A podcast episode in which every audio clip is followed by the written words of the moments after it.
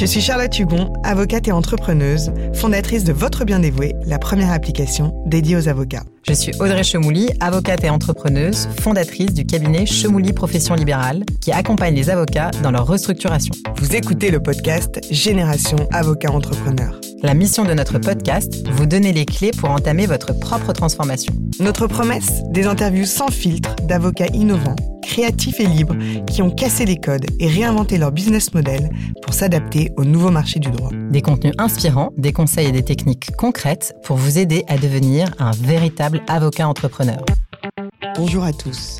Aujourd'hui, c'est un épisode très spécial et un peu stressant aussi car j'ai la joie immense de recevoir au micro d'Avocat Génération Entrepreneur celle qui d'habitude est à mes côtés, celle qui sait m'arrêter quand je m'égare, mon binôme dans cette aventure, j'ai nommé bien sûr la merveilleuse, la brillante, la trépidante Audrey Chemouli. Et non, je n'en fais pas trop du tout, car ça fait longtemps que je me dis que ce serait vraiment chouette et utile qu'Audrey nous fasse part de son expérience. Mais comme ça pouvait faire un peu pistonner, on a attendu. Je ne vais pas vous conter son parcours en introduction parce qu'elle le fera bien mieux que moi. Mais ce que je peux vous dire, c'est qu'Audrey est la parfaite candidate pour ce podcast. Parce qu'elle est aussi avocate qu'entrepreneuse, engagée auprès de nos institutions, elle a été élue au CNB, au sein duquel elle a présidé la commission du statut professionnel de l'avocat pendant trois ans. Elle a poussé pendant ces trois années pour une acceptation large des notions d'activité commerciale accessoire et pour la possibilité pour les avocats de s'associer avec d'autres des professionnels réglementés. Associée d'un cabinet structuré et même interprofessionnel, elle a osé transformer totalement sa pratique pour lancer un cabinet de niche dédié aux professions libérales.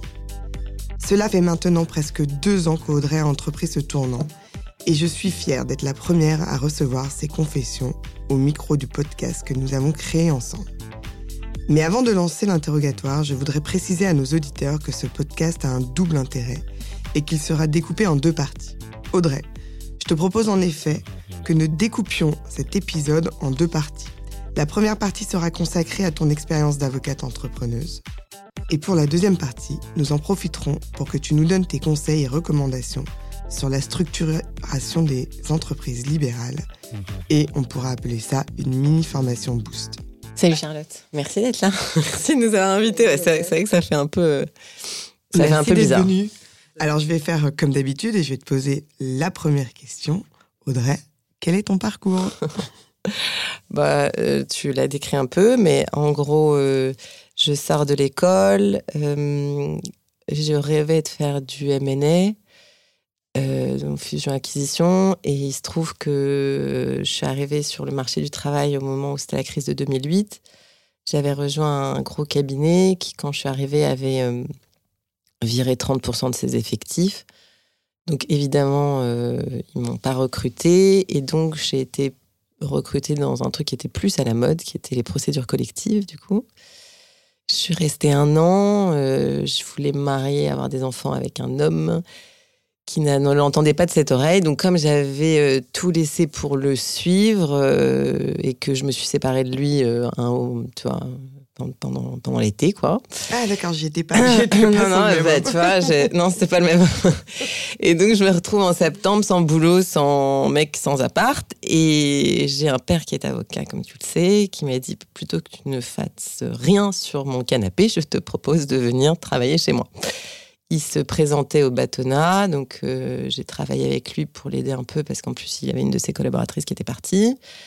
Et quand euh, moi j'ai été euh, mieux et que bon voilà, je me sentais de nouveau d'attaque euh, pour travailler dans, postuler dans un autre cabinet, il s'est trouvé qu'on a eu l'opportunité de monter le premier, le premier cabinet d'avocats interpro avec des experts comptables et un gros groupe qui s'appelait Inextenso, enfin qui s'appelle toujours d'ailleurs Inextenso, et donc créé, créé pardon moi, je n'étais pas à l'origine du projet hein, parce que je n'étais pas associée au démarrage.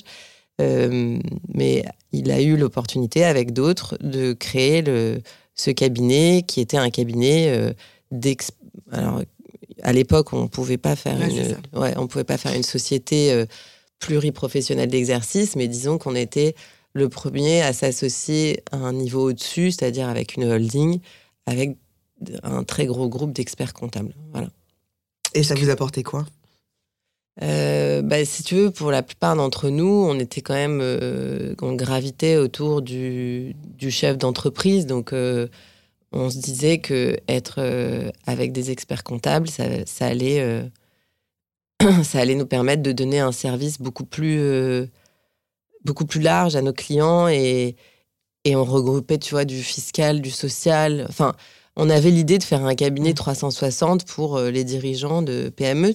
Voilà. Donc tu étais quand même dans un cabinet qui, qui marchait bien, avec un, un, secteur d'activité à, forte valeur ajoutée. Vous faisiez euh, du M&A. Ouais, alors du coup, j'ai pu euh, vraiment, pour le coup, faire du M&A parce qu'au sein de ce cabinet d'experts comptables, il y avait ce qu'ils appelaient les experts, enfin ce qu'ils appellent les experts conseils. Et parmi euh, ces experts conseils, il y avait des gens qui faisaient du M&A, donc une boutique M&A qui avait été rachetée, qui s'appelle euh, Inexinso Finance et Transmission.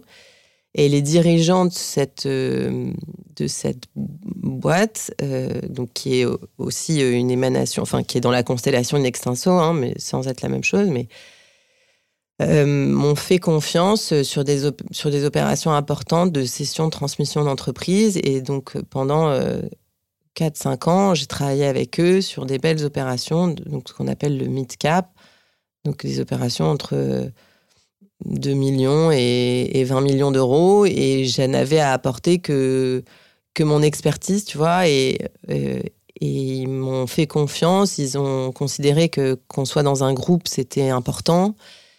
Euh, et qu'il fallait jouer le jeu du groupe et, et que, bah, comme apparemment je me débrouillais pas trop mal, euh, ils ont continué à m'envoyer des opérations. Donc ça, c'était vraiment chouette. Et après, au moment du confinement, bon, tout s'est très bien passé. Enfin, je vais te passer les détails, mais bref, à un moment donné, il y a le confinement. Moi, il y avait plus autant d'affectio societatis, je pense, euh, au sein. Enfin, pour moi, hein, euh, je, je me reconnaissais plus. Alors après, moi, il faut que je te dise, le confinement, je l'ai passé. J'avais les quatre enfants, moi et mon mari dans une maison euh, où on s'était dit que c'était bien d'aller dans une maison secondaire, mais en fait, on ne pouvait pas faire trois pas sans qu'il y ait des flics à côté.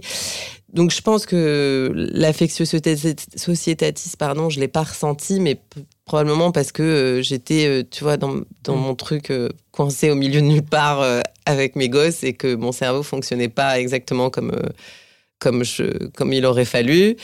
Et, et donc, euh, il y a eu une volonté euh, de certains associés de prendre des distances avec le groupe. Nous, on en faisait partie avec mon père. Et, euh, et, après, et après, il s'est agi de, de, de, travailler à un projet un peu différent. Moi, je me suis dit, qu'est-ce qui fait ma différence aujourd'hui? Comment est-ce que je peux être singulière sur le marché? Et, et qu'est-ce qui m'anime?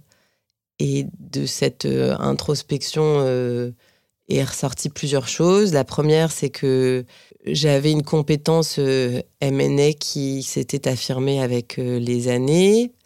au milieu de tout ça, comme tu le disais, je me suis vachement investie dans les instances et notamment au Conseil national des barreaux, qui a été une super expérience parce que je présidais une commission qui est celle du statut professionnel de l'avocat, dans laquelle, en fait, on te remonte toutes les problématiques, enfin, les conseils de l'ordre euh, te remontent toutes les problématiques qu'ils ont sur les structures d'exercice, tu vois. Mhm. Et, euh, et, donc, en fait, euh, ils, te remontent toutes les problématiques d'application, parce que la loi Macron, on n'y comprend rien.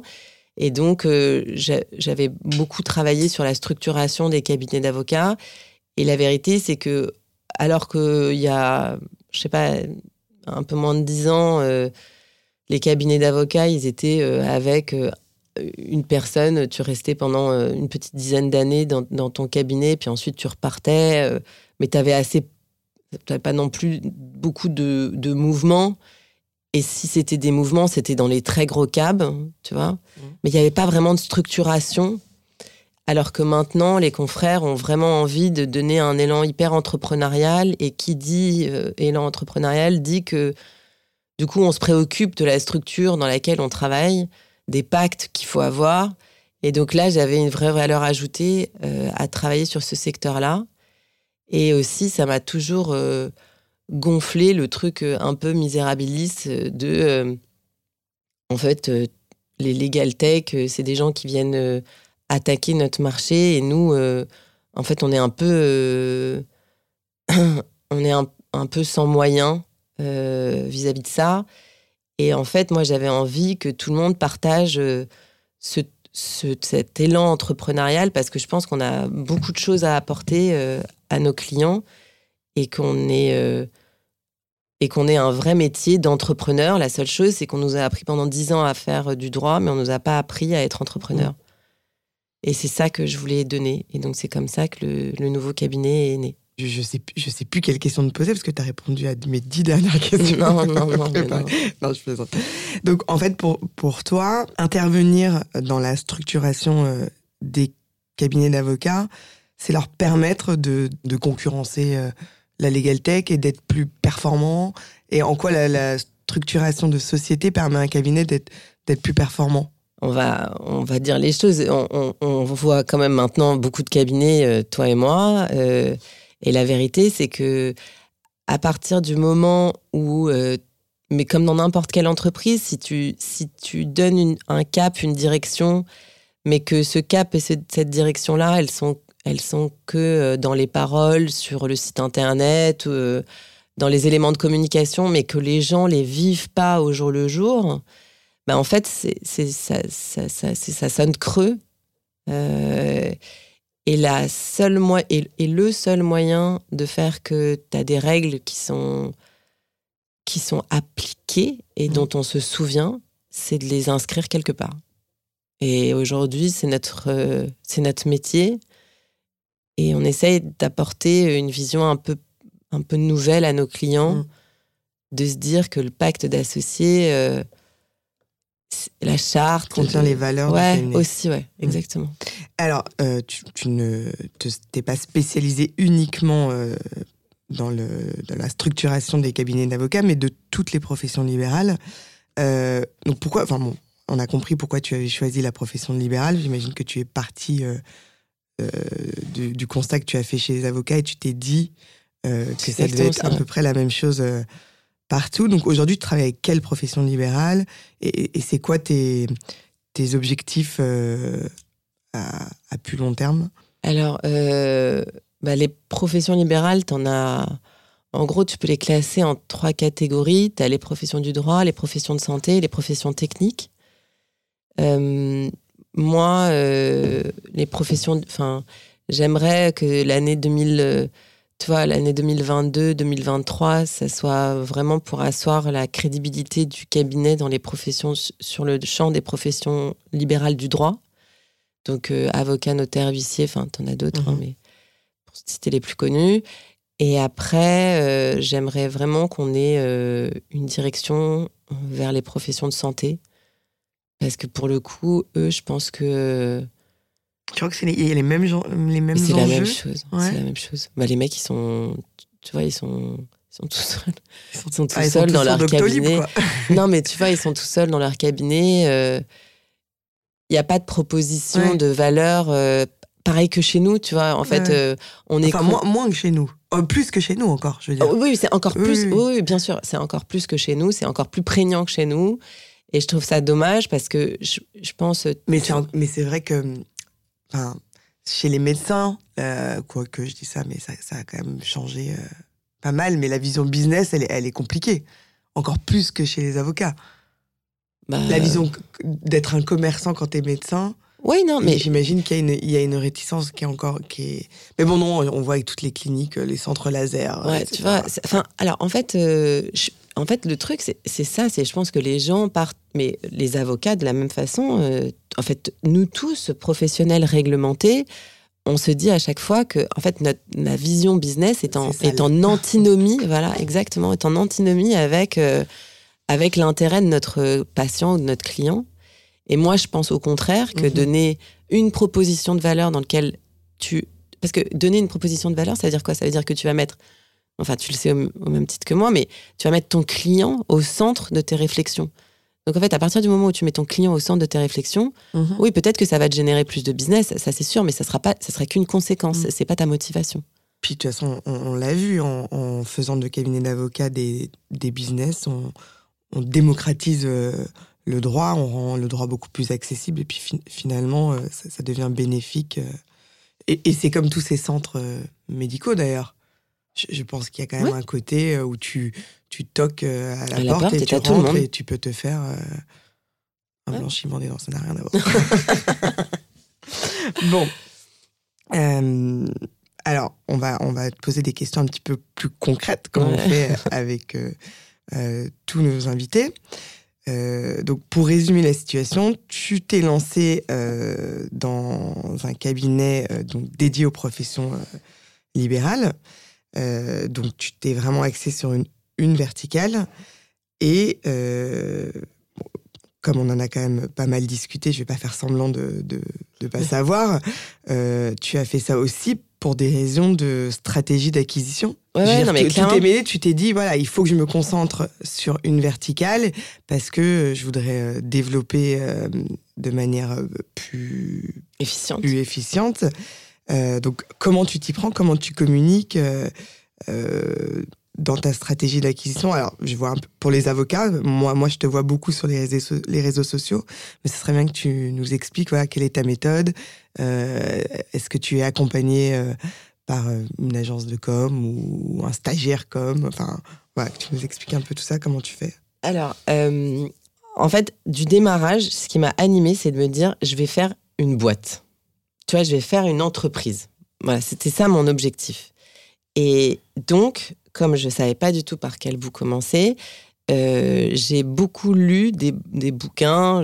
comme tu sais, j'ai un tout petit peu écouté les épisodes de Génération, euh, ouais, ça, Génération de Yourself. Bref, je me suis cultivée. Et il y a des trucs que j'ai retenus, c'est que pour euh, avoir, enfin, pour avoir des clients, en fait, il faut que tu sois identifiable. Donc c'est pour ça que j'ai travaillé d'abord et avant tout sur, sur communiquer sur les professions libérales.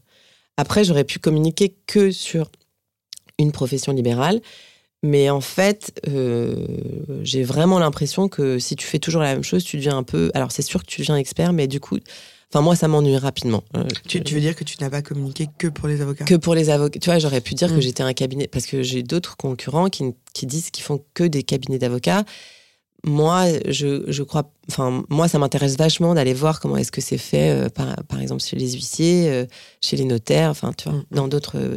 Bon. Et donc, du coup, il fallait que je sois identifiable. et il fallait que je, je travaille sur qui étaient mes clients et comment ils s'informaient et qu'est-ce que je, et qu'est-ce que je retirais de leur de leur point de frustration, tu vois comment ils s'informent euh, les cabinets d'avocats, par exemple, il y a, y a, beaucoup de formations qui sont des formations gratuites, tu vois. Mhm. Donc au barreau entrepreneurial pour ceux qui sont Paris, euh, dans, les, dans les centres de formation euh, des écoles d'avocats pour ceux qui sont en région, tu as les congrès. bon, ça c'était donc toutes les formations que je fais, et je passe beaucoup de temps à faire des formations, sont des formations qui te place comme étant expert d'un sujet.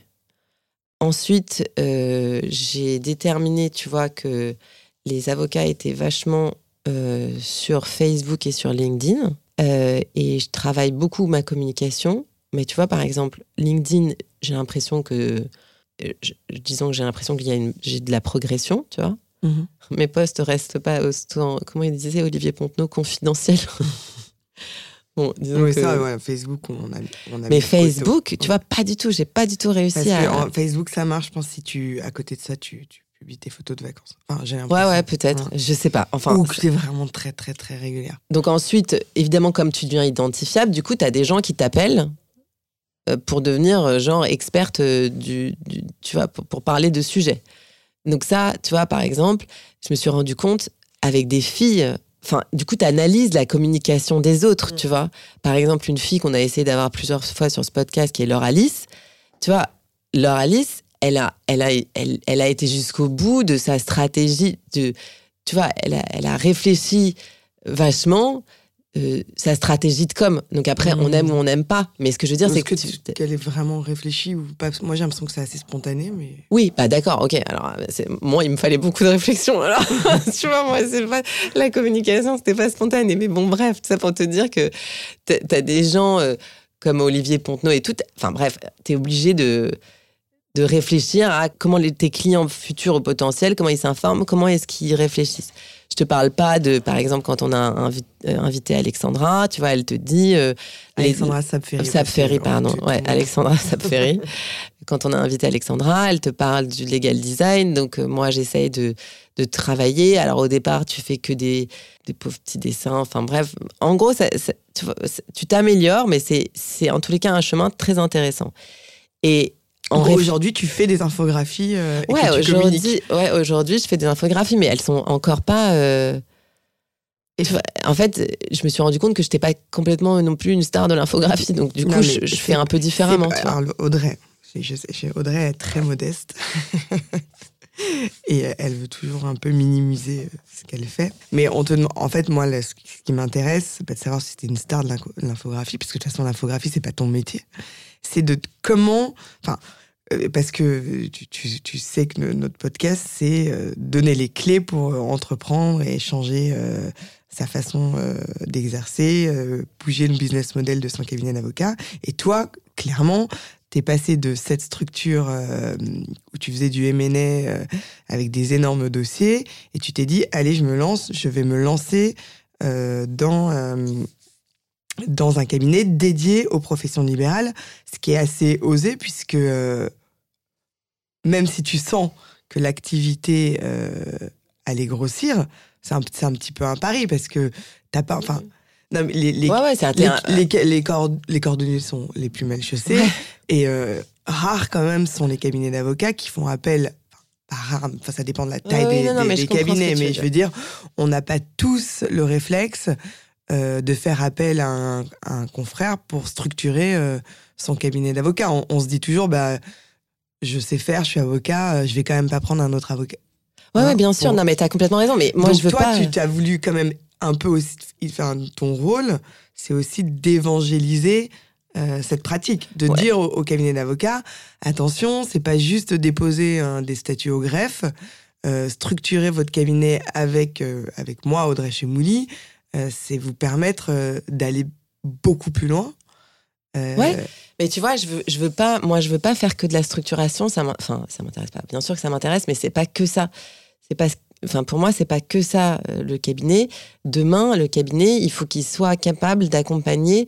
Tu vois, le, le, le, enfin, le motto du cabinet, la baseline du cabinet, c'est de faire des entrepreneurs, enfin, de faire des libéraux, des entrepreneurs comme les autres. Mmh. Donc en gros, un entrepreneur, il a besoin de quoi? Il a besoin de sa structuration juridique, il a besoin de comptabilité, il a besoin de digitaliser, il a besoin d'un euh, quelqu'un qui l'aide dans l'accompagnement de son business, dans le business développement. Euh, et tu vois, c'est des axes qui qui sont pas aujourd'hui tout à fait dans le cabinet, mais que je souhaiterais vraiment développer. Donc, pour te dire, demain, le cabinet, ça sera quoi? Ça sera une entreprise dans laquelle tu peux aller chercher du droit, mais tu peux aller aussi chercher du business développement. Tu parles de ton cabinet De mon cabinet. Euh, tu peux aussi aller chercher de la compta, c'est-à-dire que enfin, dans mes rêves les plus fous, mm, mm, mm. Euh, les mecs, ils auront aussi leur comptabilité et moi, je leur ferai pas un rendu de comptabilité comme le comptable, tu vois, de base. Donc tu te vois, est-ce que tu te vois un petit peu comme un, un bold des professions libérales? Alors, euh, ouais, enfin, en ce sens que en, ce sens que je, je, provide, je, je, mets à disposition un service vachement large à destination d'un public très précis en répondant à ces questionnements, oui. Après, je sais pas si je mettrais de l'abonnement euh, illimité, hmm. j'en sais rien, tu vois, je sais pas. Et tu te fais accompagner, toi, pour euh, réfléchir à ton business model, pour ta communication? Alors, ouais, exactement. Alors, du coup, tu vois, dans le business model et dans le business développement, euh, il y a il y, a des gens qui, qui sont importants pour moi, euh, enfin, ouais, qui sont importants pour moi et qui sont euh, essentiels, tu vois. Euh, c'est des gens qui, qui, m'accompagnent vachement, qui ont travaillé, alors, qui ont pas travaillé avec moi à proprement parler, tu vois, mais, mais qui m'ont donné des conseils. Et avec, lequel avec lesquels j'espère travailler. Donc, j'en ai parlé avec Alexis Deborde, j'en ai parlé avec Michael Bernard. j'espère d'ailleurs qu'on pourra peut-être l'avoir avec nous un jour. Mais en gros, c'est des gens qui m'accompagnent. Et pour ma communication, j'ai fait le choix d'être accompagnée de quelqu'un qui euh, démarrait et qui m'aide énormément, qui est Charline Dunant. Et Charline Dunant, elle est community manager initialement, mais en fait, en travaillant avec moi, c'est marrant parce qu'elle a lâché son job euh, dans lequel elle n'était pas non plus hyper heureuse et elle monte sa boîte pour accompagner euh, euh, des professionnels libéraux comme moi, tu vois, à base de un ou deux postes par semaine, elle t'aide, mm. elle te met en forme. elle, elle, typiquement, tu pourrais la voir dans ton cabinet euh, à terme. Ah ouais, mais elle, c'est une star. D'ailleurs, tu vois, c'est un petit coup de projecteur, un petit coup de pub pour elle parce que elle prend. Euh, évidemment, elle est en train de développer son entreprise, tu vois. Donc, donc tous ceux qui, qui trouvent que ce que je fais, c'est joli, c'est pas moi. c'est elle. Donc voilà comme tu sais, on a un temps limité. Ouais, bien sûr. Donc, je pense que là, on a je pense qu'on a fait à le tour. peu près fait le tour euh, de la première partie euh, dédiée à Audrey, avocate entrepreneuse. Euh, mais je sais que ça te tenait aussi beaucoup, beaucoup, beaucoup à cœur de profiter de ce podcast pour pouvoir donner à nos auditeurs, donc là, nos auditeurs plutôt avocats, euh... Non, non, mais ce sera valable ah, pour tout le monde. Hein. Pardon, pardon, pardon. Je, limite, je limite trop euh, notre auditoire. Donc, et c'est surtout que ça me touche beaucoup plus euh, tout ce qui concerne les avocats. et donc, on va profiter de cet épisode pour faire une mini formation boost, comme adore les appeler Audrey, sur la structuration donc je dirais des, des sociétés, des professions libérales. J'allais dire la structuration des cabinets d'avocats. Ouais, c'est aussi, hein, bien sûr, on va dire. Et puis je pense quand même que 95% de notre auditoire est, est euh, avocat. Ouais, euh, alors, Audrey, ma première question, c'est quoi pour toi un cabinet d'avocat ou une étude de notaire ou d'huissier bien fait? Euh, un cabinet d'avocat, une étude de notaire, une étude d'huissier bien faite, euh, c'est un, une, entreprise qui a, qui a décidé de, de, de enfin, d'assumer la direction dans laquelle il est. tu vois, toutes, nos, toutes les interviews qu'on a faites de tous nos. De, enfin, de tous les gens, je, je vais dire les experts qu'on a eus, tout le monde dit la même chose, c'est-à-dire tu peux avoir de la communication, mais si tu n'as pas des bases solides euh, de, structuration, en fait, les gens qui travaillent pour toi ou les gens qui travaillent avec toi,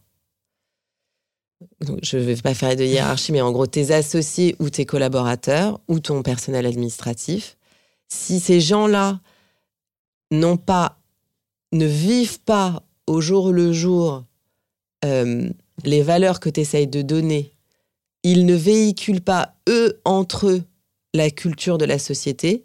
Et donc, euh, ça va nulle part et ça remonte en haut, qui fait que les associés entre eux non plus n'appliquent pas. Et tout ça n'est possible. Enfin, franchement, avec le temps, ce, que ce dont je me rends compte, c'est que tout ça n'est possible que si tu as un pacte d'associés, une charte, mhm. un règlement, quelque chose qui rappelle les fondamentaux de ta boîte, des statuts, et que tout ça cohabite ensemble, parce que c'est pas à destination des mêmes personnes, mais c'est tout aussi essentiel. Donc c'est pour ça pour toi qu'il faut absolument rédiger un pacte d'associés. C'est essentiellement pour y, pour y mettre les valeurs ou, ou pour quand même prémunir les, les, les éventuels euh, bah, en fait, c'est la même chose.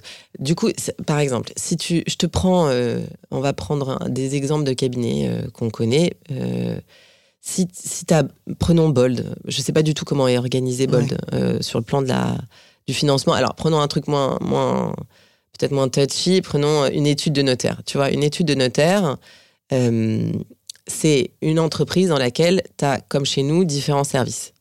Et tu as un service qui, en règle générale, gagne un peu moins d'argent, qui est moins rentable que les autres, c'est le service des actes courants. Les actes courants, c'est euh, le divorce de Madame Michu, enfin, tu vois, c'est des trucs. Euh, de la vie, de, de la vie des gens euh, de tous les jours et qui ne sont pas les opérations sur lesquelles ils gagnent beaucoup d'argent. Mais une étude de notaire, les, les bases fondamentales d'une étude de notaire, c'est je suis délégataire de la puissance publique.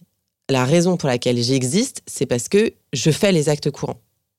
Donc, tu es obligé d'avoir une solidarité entre les associés pour que ce département des actes courants ne se sente pas euh, la dernière roue du carrosse, mais valorisé, et ne sente pas que parce qu'il fait des actes qui sont un peu moins rémunérateurs, il va être moins bien payé que les autres. En d'autres termes, si tu fais sentir aux gens qu'ils travaillent dans un univers de merde euh, et que c'est euh, les moins rentables de la boîte, ben à un moment donné, ton département d'actes courants, il va ressembler à rien. Si tu, en contraire, tu valorises et tu dis parce que, alors tu valorises euh, par des actions concrètes qui sont financières, mais pas que, et que tu expliques à tout le monde que les actes courants, c'est aussi important que le reste parce qu'on est notaire et que c'est euh, les bases, les fondements de notre métier. Et qu'on peut faire du volume ou ça Ouais, ouais, tu peux faire du volume, mais tu seras toujours moins rentable que. Bah. Tu, vois, non, enfin, bref peu importe. Ce que je veux te dire, c'est qu'ils sont vachement digitalisés quand même, les notaires, tu mhm, vois. Donc c'est quand même un département dans lequel, globalement, c'est un petit peu moins rentable que les autres si tu as par ailleurs des départements qui font de l'urba euh, sur des immeubles parisiens, tu vois ce que mhm. je veux dire C'est Alors, c'est quoi les clauses qu'il faut mettre dans un pacte d'associés, les clauses essentielles? Ben, ah, ça, ça, ça, dépend de ce que tu veux mettre et ça dépend de ce que tu, de ce que tu as décidé que ton pacte d'associés serait, que ta boîte serait. Mais disons qu'on peut en citer quelques-unes, tu vois. Euh, moi, j'aime bien mettre euh, en lumière euh, deux clauses dont on parle assez peu, qui sont qu'est-ce qu'on fait en cas de maternité-paternité et qu'est-ce qu'on fait en, en cas d'incapacité décès. C'est-à-dire que qu'est-ce que, en cas de maternité, quand tu es associé, tu n'as pas la même chose que la collaboratrice. C'est-à-dire que quand tu la collaboratrice, tout le long de son congé maternité, euh, elle doit être rémunérée par le, euh, par le cabinet. Ça sera pour une associée, c'est pas exactement la même chose. Donc, qu'est-ce qu'on fait? Et, d'aborder les problèmes assez clairement, tu vois, de dire euh, est-ce que si une associée, elle n'est pas là pendant 10 mois, est-ce que parce que s'il n'y a pas de clause, ça se fait, bah, ça, se fait comme ça de manière spontanée au moment où on, ouais, on, décide les choses en disant bon, on te maintient ta rétro ou non. Ouais. Et tu as vu des conflits comme ça ou des, Bah ouais. Mais c'est-à-dire que si ta, si ta rémunération, elle est assise uniquement sur ta performance à toi, mhm. le jour où tu bosses plus, qu'est-ce qui se passe? Bah du coup, tu plus de rétro, tu vois. Enfin, c'est pas de la rétro d'ailleurs, c'est de la REM. Et en fait, ça va assez avec euh, l'incapacité ou le décès. C'est-à-dire, c'est pareil, c'est le principe de la solidarité. C'est-à-dire que si je, moi, j'ai vu un cabinet dans lequel il y avait trois associés. Il y en a un qui est tombé gravement malade. Il s'est trouvé que, malheureusement, c'était celui qui générait le plus de chiffres. Et c'est donc celui qui avait la plus grosse REM. Du jour au lendemain, il n'y a plus ce chiffre-là, ou, ou Pouillem. Et il décide pendant un temps de maintenir la REM de l'associé. C'est super, tu vois, sur le plan mhm. intellectuel. Mais dans la vraie vie économique, c'était pas possible, tu vois, c'était pas tenable. Donc en fait, ces trois clauses-là, tu peux les, tu peux les lier avec une autre clause qui est hyper importante dans le pacte d'associés, c'est qu'est-ce qu'on fout des cotisations? Est-ce que tes cotisations, alors URSAF, euh, CNBF, ordre, euh, sont prises en charge par le cabinet. Et est-ce qu'on prend en sus des madelins ou des cotisations ou des assurances d'essai ou des assurances clés qui sont du coup partagées par la communauté ou pas? Et ça, tu vois, tout ça, c'est un truc euh, qui va ensemble. Pour te donner un exemple, euh, il y a des associés dans lesquels, euh, il y a des cabinets dans lesquels ces cotisations-là, par exemple pour les Madelins, elles sont pas prises en charge par la, par la communauté des associés. Chacun paye son truc tout seul. Bon, bah dans ces cas-là, si tu es malade et que tu récupères ton argent, est-ce que tu vas récupérer ton argent via ta, tu vois, est-ce que tu vas, est-ce que tu vas être continuer à être rémunéré ou pas, euh, alors que par ailleurs tu perçois de la rémunération via cette assurance que tu auras prise. Et en même temps, le cabinet continue à te payer. Enfin, tu vois, c'est des équilibres économiques qui sont, qui sont importants de, enfin, d'aborder. Donc, en, fait, toi, ton, ton point fort, je dirais, c'est d'aborder les, les, problèmes de manière très concrète. Ouais. T'es pas dans le, le, pacte d'associés avec des clauses non. un peu, comment, je dirais, générales sur il y, a des clauses ah, de sortie. ah, mais oui, mais c'est ça. Non, mais j'ai abandonné les clauses de sortie, mais bien sûr, tu, le fais de manière vraiment ah, très, très pragmatique. Ouais, euh. ouais, carrément. Bah, c'est ce qu'on essaie d'appliquer au cabinet, tu vois. Par exemple, on a une clause de retrait d'exercice qui organise le retrait de l'exercice. En gros, euh, quand tu es, euh, quand es, quand es associé, euh, tu peux te barrer, tu peux partir, tu peux, tu peux retenir personne. La vérité, c'est celle-là, tu vois. Et donc, euh, quand tu décides de t'en aller, qu'est-ce qui se passe concrètement? Et là, tu vois, il faut être le plus concret possible. Donc, qu'est-ce qui se passe quand tu pars? Donc, c'est-à-dire, combien de temps euh, tu dois dire, tu dois donner un préavis de combien de temps? Qu'est-ce qu'on fait de tes collaborateurs? Comment on gère tes courriers? Comment on gère la communication du cabinet auprès de, auprès des clients? Euh, euh, est-ce que euh, tu as le droit d'emporter ta boîte mail euh, Est-ce que tu as le droit d'avoir un renvoi de ta boîte mail vers ta nouvelle boîte? Qu'est-ce qu'il y a écrit sur ce message de renvoi? Enfin, tu vois Ouais. Mais en fait, dans, quand tu fais ce, ce, type de pacte, j'ai l'impression aussi ça permet d'ouvrir des discussions Carrément. entre les associés qui, n'auraient jamais eu lieu et ça permet de, de, tu m'as trouvé mes mots, ça permet d'évincer euh, euh, bah, d'emblée des, des, futurs conflits. J'espère. Je pense que ça, c'est essentiel, parce que c'est ce qu'on dit toujours, hein, quand on se quand on s'associe, c'est comme quand on se marie. Euh, tout va bien, et puis au moment où on divorce. Jusqu'au jour où tout va mal. ouais, ouais c'est clair. Non, mais, et tu vois, c'est ce retrait d'exercice, on le lit, nous, avec un, une autre pour, que ça soit le plus fluide possible, tu vois, nous, on, on lisse ce retrait à une promesse de cession. Ouais. Parce qu'on considère que tu gardes pas des parts. Donc, euh, donc en fait, on, dans, et dans notre promesse, on a une clause de valorisation des parts. Et, les, avocats avec qui tu travailles, ils, arrivent à faire ce travail euh, de, de, de, de s'imaginer euh, ces conflits futurs où, où ça reste tabou, on n'ose pas évoquer ce, ce, genre, ce type de sujet? Euh, non, globalement. Parce que tu as un euh, effet coaching dans. dans ouais, ouais, bah, carrément, carrément. Ah bah ouais, énormément. En fait, on travaille beaucoup. Euh, on travaille beaucoup la communication au cabinet. Hein. Et d'ailleurs, tu vois, c'est marrant parce que tout à l'heure, j'aurais dû t'en parler. en fait, ce qui me frustrait vachement, moi, au démarrage de mon activité, c'était que j'ai. Tu, vois, tu, tu, tu, lances plein de trucs de com et tout, et en fait, tu as, un truc que t'avais pas avant, c'est des appels entrants. Mmh. Des gens qui t'appellent, enfin, tu vois, t'as plus besoin nécessairement d'aller chercher. Et du coup, euh, chez les avocats ou chez les professionnels libéraux, tu as plein de petites questions. J'ai une petite question. Mmh. J'ai une petite question. Et en fait, toi, au bout de la, la dixième petite question du mois, bah, ça, t'emmerde un peu, quoi. Tu vois, t'as as, l'impression quand même d'avoir donné vachement de ton savoir, les mecs reviennent pas. Enfin, c'est assez frustrant.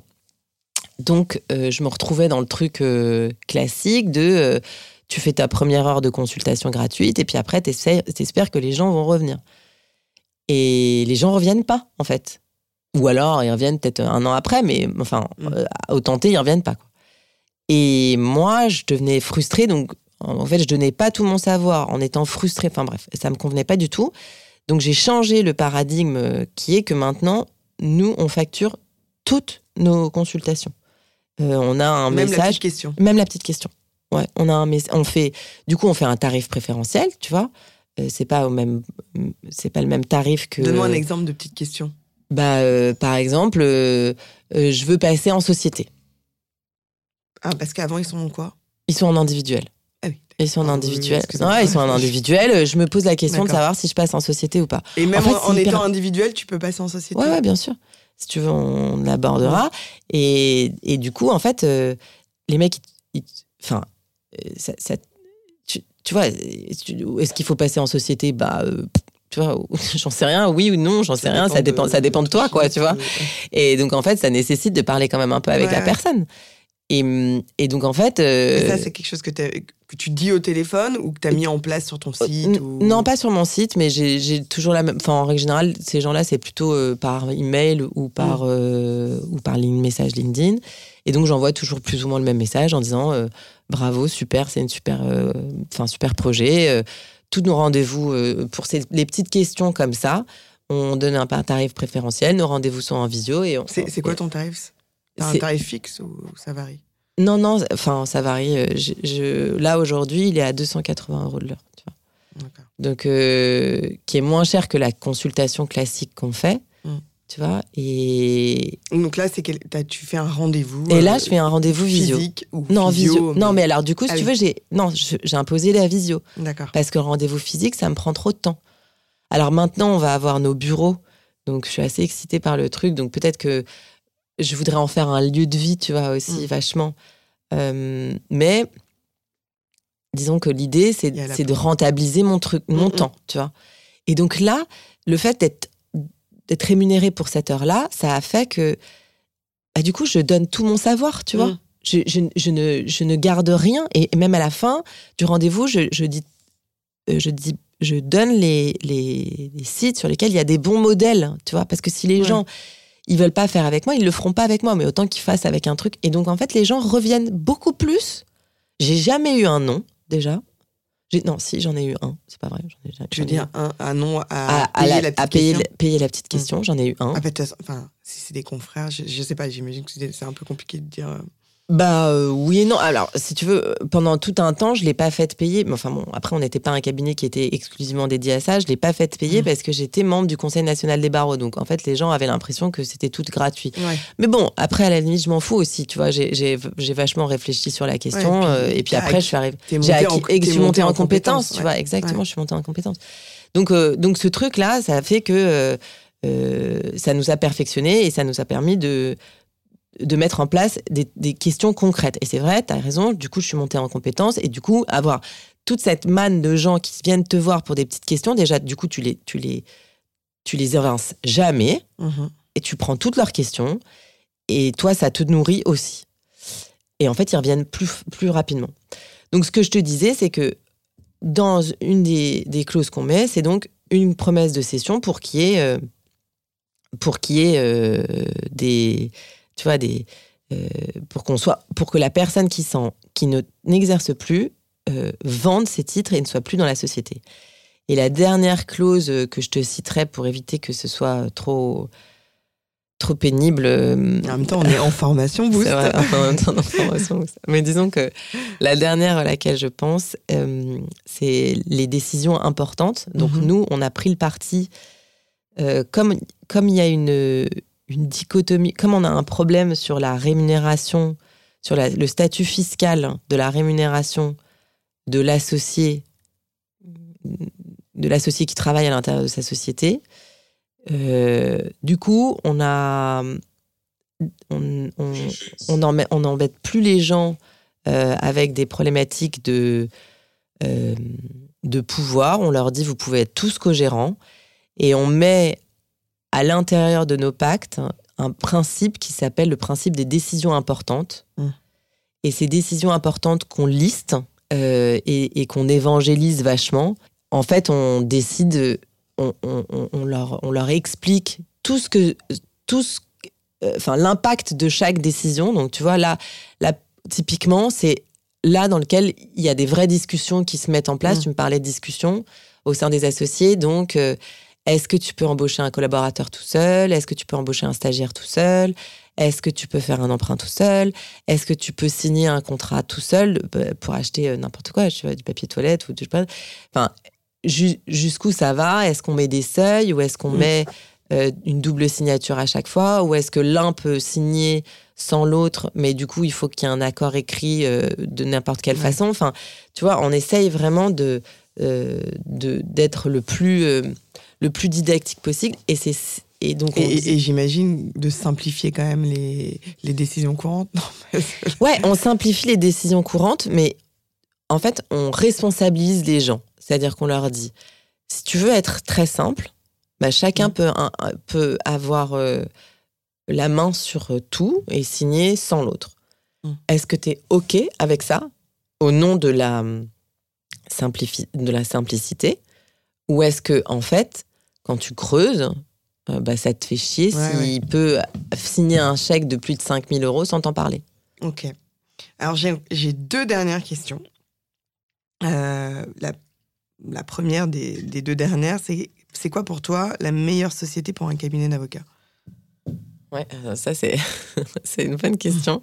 C'est une bonne question. Et c'est quoi ta dernière question Et alors mon autre question, euh, ça va être parce qu'on a, comme on l'a dit en introduction, quand tu étais membre du présidente de la commission euh, du, au Statut, statut professionnel de l'avocat. Voilà, j'ai du mal à retenir, c'est pour ça que je ne l'ai pas dit. tu as beaucoup poussé pour l'activité accessoire.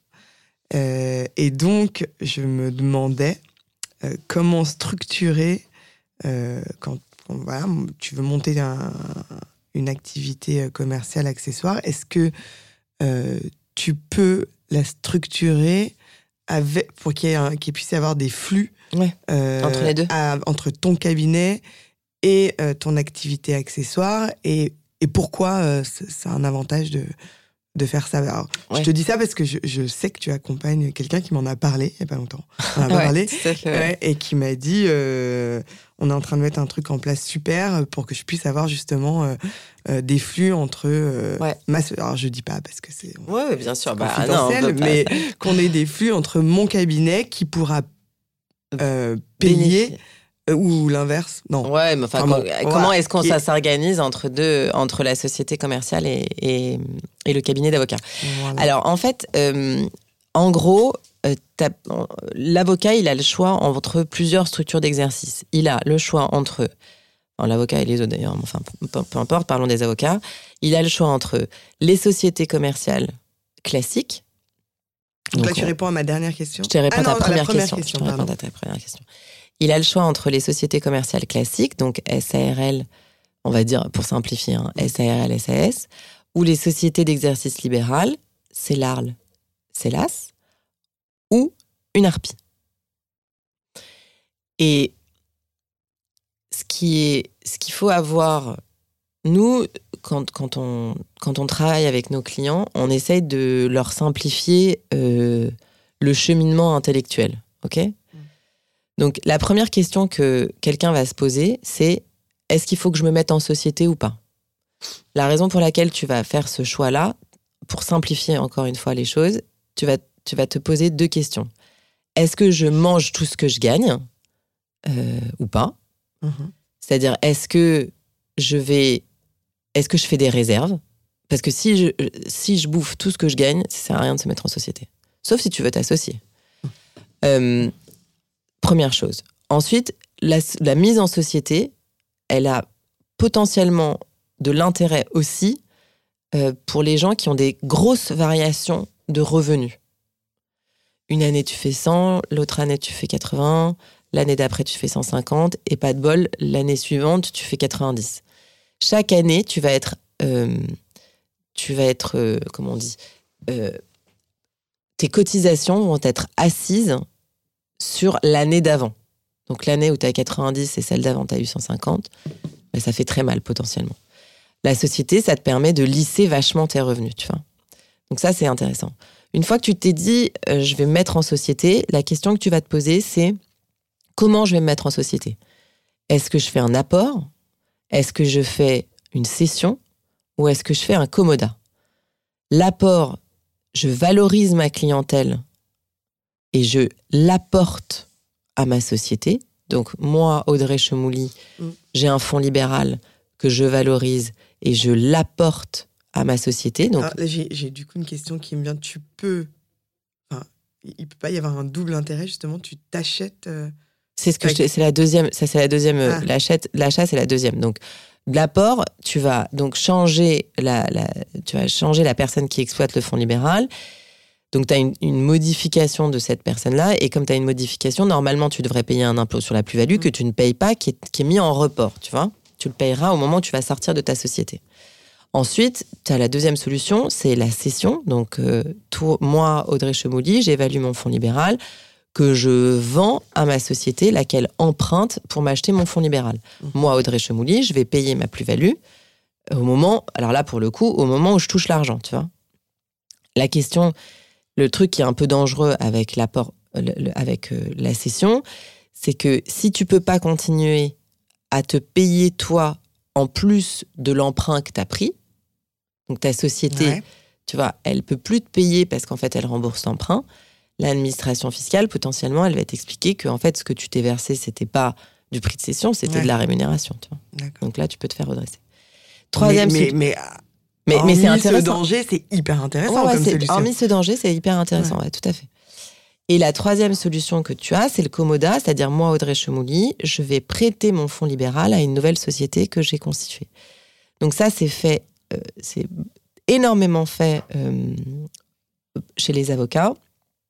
La vérité, c'est que euh, sur le plan fiscal, on a deux courants de jurisprudentiels. Un qui dit qu'il y a la cessation d'activité, et donc là c'est la catastrophe parce que du coup, en fait, tu vas prendre de plein fouet toutes les plus-values que tu as cherché à éviter dans les deux autres dans les deux autres opportunités que je t'ai citées.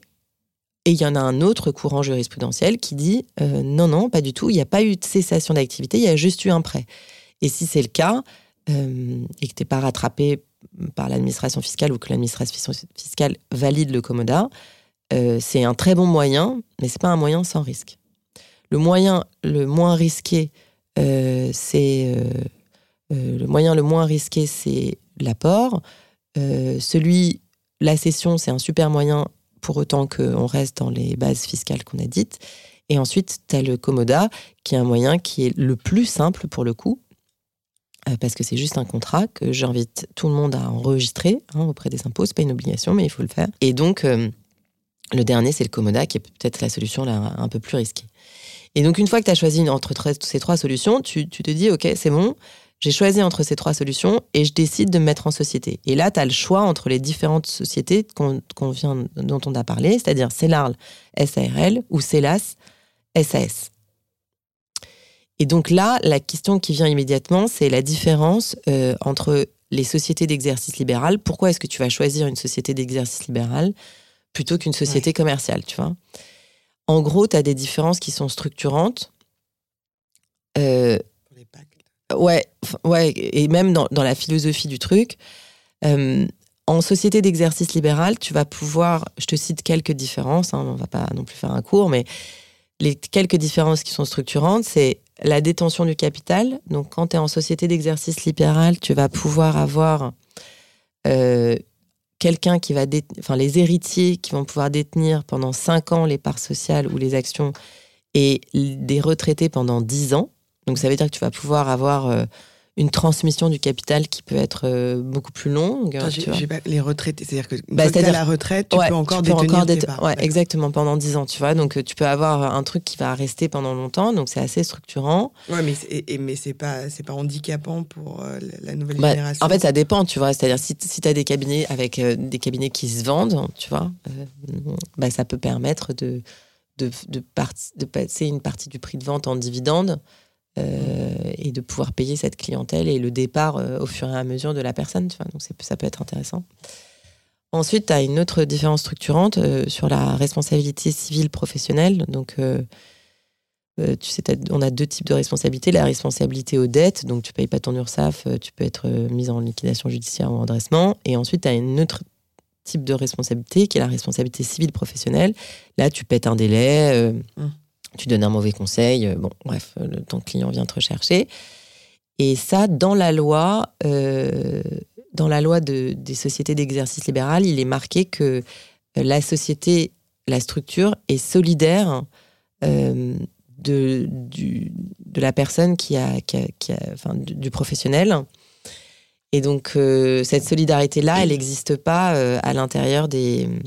Elle n'existe pas pour les, pour les sociétés commerciales, tu vois, par exemple. Mhm. Euh, et dernière différence, je pense, euh, structurante, euh, enfin, peut-être deux dernières. La première, c'est les comptes courants. Dans les sociétés d'exercice libéral, les comptes courants, ils sont bloqués à trois fois la mise en capital pour les associés exerçants et une fois la mise en capital pour les associés non exerçants. Donc, tu as Michel et, et, Hector qui sont ensemble, ils ont 50-50. Michel travaille à l'intérieur de la société et pas Hector, et leur capital social est de 100. Donc, Michel va pouvoir mettre 150 en compte courant et Hector que 50. Voilà. Et dernière différence qui, pour le coup, elle est très, très, très structurante. La loi pour les, les, pour les sociétés d'exercice libéral prévoit un truc qui n'est pas prévu pour les sociétés commerciales, qui est la dépatrimonialisation. La dépatrimonialisation, c'est de dire que la clientèle euh, civile ne sera jamais prise en compte dans la valorisation des titres. Et donc, ça veut dire que, par exemple, si tu fais un apport, tu vois, où là, tu vas avoir au capital social, tu vas avoir une valorisation de, de la clientèle, c'est pareil pendant la session, ta clientèle, elle va être valorisée. Donc, si tu prenais une, si tu prenais une, valorisation économique de ta société, comme des, clauses de, valorisation classiques, bah, tu aurais à un moment donné une partie de la clientèle, et pour autant, le jour où l'associé se barre, bah, il part avec la clientèle. Donc en fait, euh, tu vois, euh, c'est pas juste de lui payer un prix de part. Je lui paye 200 000 euros et en fait, il va, il va me laisser euh, les mètres carrés, la secrétaire, ses collaborateurs. Et puis par contre, il va se barrer avec la clientèle. Donc la loi pour les sociétés d'exercice libéral a prévu ce système où tu vas sortir de la valorisation des titres ou des, ou des parts, la valorisation de la clientèle. En, gros, tu vas, tu vas te poser ces questions-là. Tu vas savoir si c'est important pour toi et si des, euh, et qu'est-ce qui est important pour toi et qu'est-ce qui doit être mis en valeur. Et à côté de ça, tu pourrais te dire, bah en fait, euh, moi, je voudrais faire une harpie parce que les trucs les plus importants pour moi, c'est de rentrer et sortir de, mon, de ma structure comme je veux. Parce que c'est vrai que l'harpie permet le mouvement des associés beaucoup plus facilement. En revanche, je m'assieds sur euh, une protection plus importante parce que, en fait, comme l'harpie, elle n'a pas de personnalité morale, eh ben, elle ne va pas pouvoir être mise en, redressement ou en liquidation judiciaire, tu vois. Et donc, euh, elle, elle, va, euh, l'ARPI, elle sera, elle sera intéressante pour ceux qui se disent euh, bah, les avantages de la très grande souplesse, du fait que la clientèle n'est pas apportée, elle est simplement mise à disposition, ce qui évite la question de la valorisation au moment du départ. Et que, en fait, globalement, je peux quand même aussi faire une option à l'IS ben ça va aller, ça, va peser plus, de façon plus importante dans la balance par rapport à ces inconvénients, qui fait que, donc, sauf option à l'IS, ben, tu peux pas faire de réserve. Tu as une responsabilité qui est très étendue des associés aux dettes sociales, puisque la société, j'ai pas de société qui fait écran, que c'est une structure qui est assez peu euh, connue du, grand public. Donc, euh, par exemple, quand il y a eu la question de la mise en place des PGE, ben, en fait, euh, il euh, y a personne qui a donné un PGE à, une harpie parce qu'en fait, il y a personne qui savait ce que c'était. Que c'est une structure qui est figée parce qu'elle peut pas être transformée. Et il faut être minimum deux associés. Donc, t'es deux, tu t'engueules, bah, en fait, tu obligé de dissoudre l'harpie. Et elle permet pas l'association avec des tiers réglementés. Bah, voilà, c'est une balance qu'il faut faire. Et l'autre chose qu'elle permet pas du tout, du coup, c'est qu'elle permet pas du tout le développement d'une activité commerciale accessoire. Et donc, ça reboucle avec ta deuxième question, mhm.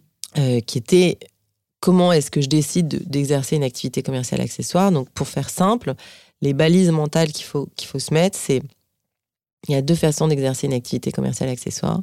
C'est soit à l'intérieur de son cabinet, soit à l'extérieur de son cabinet.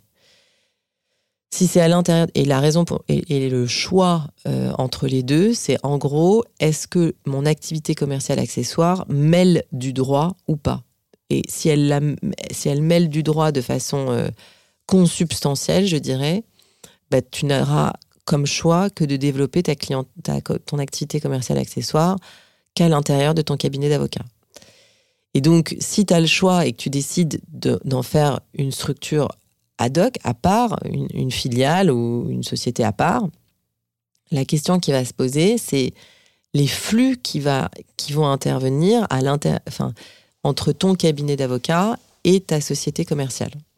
Et là, la question qui va se poser, c'est souvent parce que la société commerciale fait un produit d'appel euh, pour le cabinet d'avocat et potentiellement le cabinet d'avocat va se présenter comme un partenaire euh, de la société commerciale pouvant régler le conflit juridique euh, que la société commerciale, elle, ne pourra pas régler. Et donc, il faut se poser la question de savoir si tu respectes un certain nombre de, choses et surtout si tu si tu mets pas ton client dans un tel tunnel qu'en fait il a plus le choix de son conseil. Donc l'idée c'est vraiment euh, oui d'être une, une d'apporter un service qui est complémentaire à ton cabinet d'avocat euh, sans le remplacer et sans faire que euh, ton client aurait plus le choix que de passer par ton cabinet d'avocat, même si c'est le but. Voilà. D'accord. Alors, je crois que j'ai fait.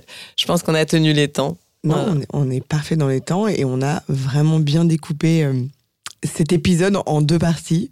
Donc, euh, vous pourrez écouter les deux parties, ou l'une ou l'autre en fonction de vos intérêts. Euh, bah, écoute, Audrey, j'étais ravie euh, de cet épisode et puis j'espère qu'on pourra en refaire plein d'autres. carrément. Merci beaucoup. Merci, à tous. Ce podcast a pour ambition de réveiller l'avocat entrepreneur qui sommeille en vous. Alors si vous avez envie d'oser, contactez-nous, nous vous accompagnerons dans votre projet. Si vous voulez nous suivre et nous soutenir, abonnez-vous au podcast Génération Avocat Entrepreneur, disponible sur l'ensemble des plateformes d'écoute. N'hésitez pas à le noter 5 étoiles et à en parler autour de vous. Vous pouvez nous retrouver sur nos réseaux sociaux, Charlotte Hugon, fondatrice de Votre Bien Dévoué, et Audrey Chemouli, fondatrice de Chemouli, profession libérale. À très vite pour un nouvel épisode de Génération Avocat Entrepreneur.